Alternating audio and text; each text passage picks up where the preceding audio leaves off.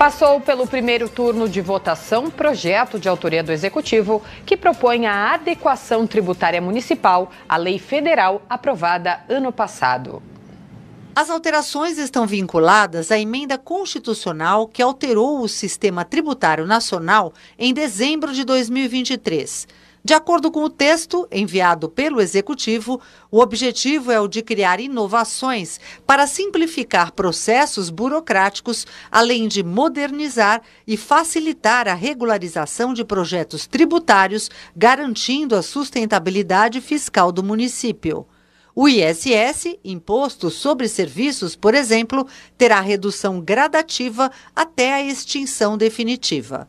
Vereador Fábio Riva, do PSDB, líder do governo. Os municípios precisam fazer adequações, então isso nós estamos fazendo, porque nós precisamos ter uma saúde financeira através da extinção de alguns tributos e de um tributo único federal, automaticamente o município precisa se preparar. Então, nesse aspecto, a gente também pensa naquilo que vai ser de impacto nas áreas de educação, de saúde, de transporte. Além disso, nós vamos fazer o parcelamento incentivado agora no ano de 2024 onde a gente concede na parte acessória, que são os juros e a multa, aqueles descontos e o parcelamento em até 60 meses. Depois da pandemia, algumas pessoas voltaram a ter a sua atividade econômica, mas deixaram de recolher ao fisco, ou seja, o IPTU ou também o ISS. Então nós estamos fazendo essa concessão desses benefícios do ponto de vista para que as pessoas possam sanar as suas dívidas com o município. Além disso, também tem a desjudicialização que é você facilitar, principalmente para aquele contribuinte que deve, que tem alguma ação judicial, fazer os acordos diretamente com o município, é trazer muito mais próximo o contribuinte do fisco para que a gente possa resolver e dar mais condição da pessoa investir no negócio, mas também não ficar devendo para a prefeitura. O projeto foi aprovado simbolicamente pela maioria dos vereadores, com registro de abstenção do PSOL.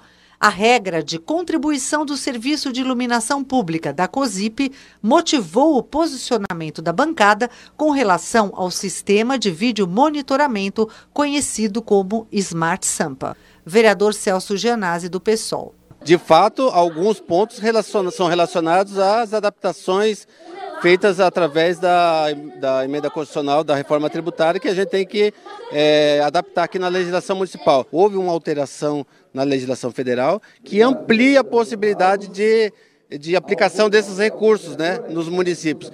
E a gente não conseguiu entender ali se ela vai também ser utilizada para a manutenção do Smart Samp, que está sendo é, instalado aqui na cidade de São Paulo com muitos problemas, com erros nos algoritmos. Né? Então, a gente fala até do, do Smart Samp, é do racismo eletrônico que vai ser colocado no município de São Paulo. Então, por conta disso, a gente vai estudar melhor o projeto com detalhes para na segunda votação votar favorável ou contra o projeto. Já está prevista a realização de audiência pública nesta sexta-feira, dia 1 de março, às 14h30.